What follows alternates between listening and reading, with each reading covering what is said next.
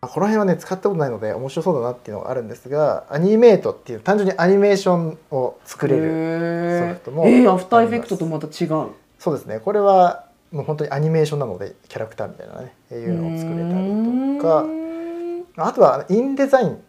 ていうのがありますこインデれザインははいこれはそれこそデザインの書籍とかうーん紙媒体のデザインを作るときに使うみたいなねなので本とかって全部雑誌とかなんか特にいろんな配置で作られてるじゃないですかはいはいそういうのを作るのに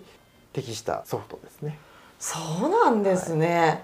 じゃあ職業によって皆さんこのアドビのソフトの中でも私はこれ私はこれですごい使い分けてるってことなんですねそうですね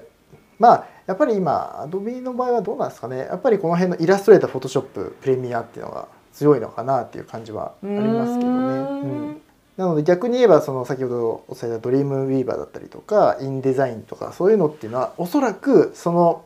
系統の似た別のね Adobe じゃないところのソフトとかでもっといいのとかもあったりするのかなみたいなねあなるほどね、そういう業界で言うとそのアドビが一番強いかって言ったらもしかしたらそうではなくて、うんこっちのソフトがいいよっていうのがあるのかもしれないってことですねそうですそうですああそうなんだじゃあアドビといえばやっぱりプレミアフォトショップイラストレーターっていうそういうところなんですかね、そうじゃないかわかんないです。まあ自分がね動画しかやってないのうでんそうなだけかもしれないですけれども、まあ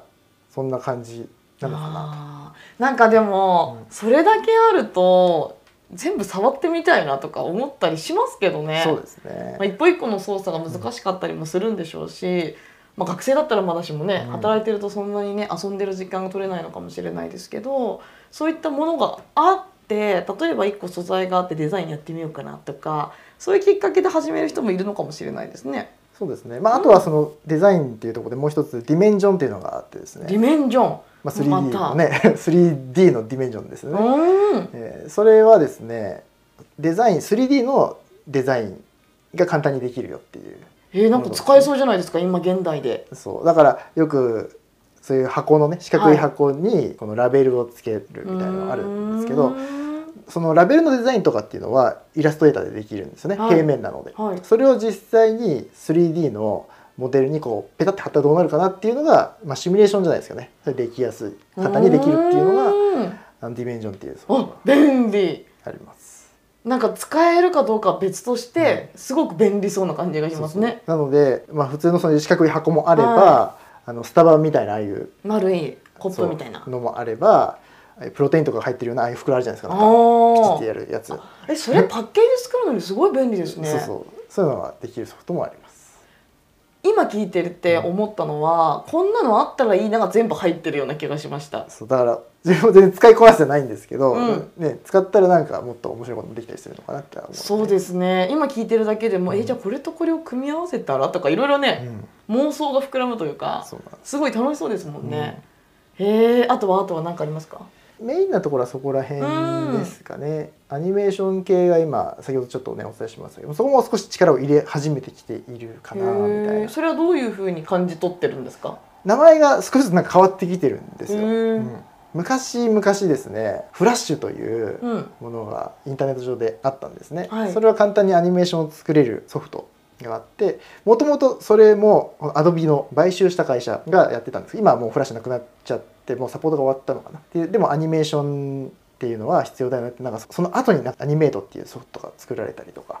してアニメーションって難しいんですよね、うんうんだからそれを簡単に作れるソフトとかっていうのはちょこちょこ作られたりはバージョンアップとかねされてるのでな なんかそういうのでね気軽にアニメーションとか作れるようになったらまたね面白いのかなと面白そうですよね、YouTuber の方とかでもすっごいアニメーション綺麗なの作る方いらっしゃるじゃないですか思いますね。もう私からしてみれば本当に未知のもうわけわかんないって感じなんですけ ど実際にあの YouTuber の方たちって例えば本当に動画の初心者の方たちだったのが、勉強して作れるようになってっていう感じだと思うのできっとみんなにできる可能性はあるんですよね。うん、どういうソフトを使いこなすことあと自分がどういうソフトをどういうものを作りたいのかっていうのが分かるとまたこのプレミアだけじゃないアドビのソフトの使い方が広がるのかもしれないですね。そうですね多分おそらくですけど、まあ、そこのアニメーション系のを自分使ってないので、まあ、ちょっと予測になってしまうんですけれども今あの VTuber とかいるじゃないですかはい、多分これを使いこなせば VTuber みたいなことが自分でできるみたいなねキャキャラクター作って自分が喋ったのに合わせて動くみたいなすごいじゃないですか。えー、やりたい。なんかそのやってるところを見てみたいっうんて私は思うんですけどね。いつか鈴木さんがやってくれるのかなじゃあそのアニメイトとやらを使ってねえそういうのできたら面白いですよねねちょっと面白いなって思いました。うんえー、VTuber ね楽しみにしております。 まあ大体こんな感じですかそれだけあると見てるだけで本当に楽しそうだなって思うんですけど、もしかしたらこれを聞いてくださっている中方の中にはあこれもあるよとかね、うんこれってこんな使い方できますよとかっていうのがもしかしたらあるかもしれないので、はいよかったらそんな声も届けてくれると嬉しいですそようですねそれだけではなくてこの配信ではいろんな用語の解説だとか動画パソコンそれ以外のことに関するご質問をですね積極的に回答させていただいておりますなので少しでも疑問点ご質問がございましたらコメント欄もしくは Twitter の DM からお気軽にご質問をお願いいたしますすえーそしてですねコメント欄説明欄には LINE の無料講座もくっついてるんですよねそうですねうん、ちょっと前まで動画制作をゼロから始めるにはどうしたらいいかっていうのを手順を追ってお伝えをしていたんですけれども